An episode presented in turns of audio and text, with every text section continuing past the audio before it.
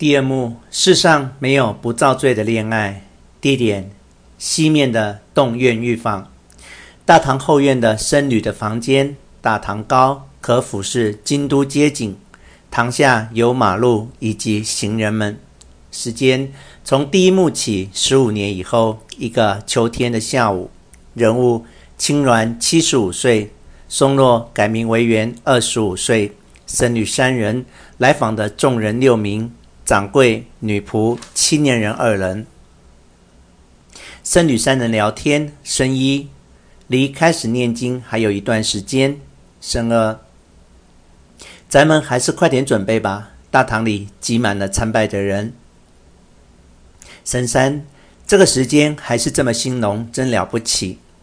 僧一，好多人都挤不进大堂，只好坐在外面的走廊里面，也难怪。今天是为了束缚圣明的法兰圣人开的讲演会。神二，这是有道理的。他在世的时候是黑谷受崇仰的活佛，被流放到土佐的时候，从七条到鸟羽的那段扛神架的路上，老少百姓都哭着为他送行。神三，那个时候我一直跟到鸟羽的南门，后来还划船过河。他戴着一顶。里打乌的帽子遮住了长长的白发，穿着水色武士服的法兰上人从神架上下来，转乘船的时候，那庄严的样子，一直到现在还浮现在我的眼前。生一，他去世已经二十三年了，时间真快呀，我们也都老了。生二，无论是法兰圣人还是我们的师父。他们都受过很多苦难，今天的繁荣是托他们的福呀。神三，如果法兰大师能够在今天看到我们的威势，他一定会非常满意。神二，师父他已经上了岁数。神一，这次生病不要紧吗？神二，没关系，他只是有点感冒。神一，惟元照顾得很周全，让人放心。神二。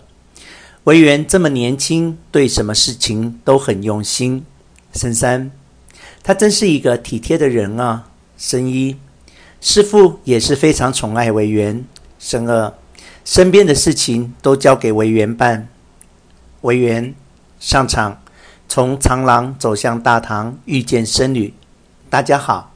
僧三，维园，维园，是止步。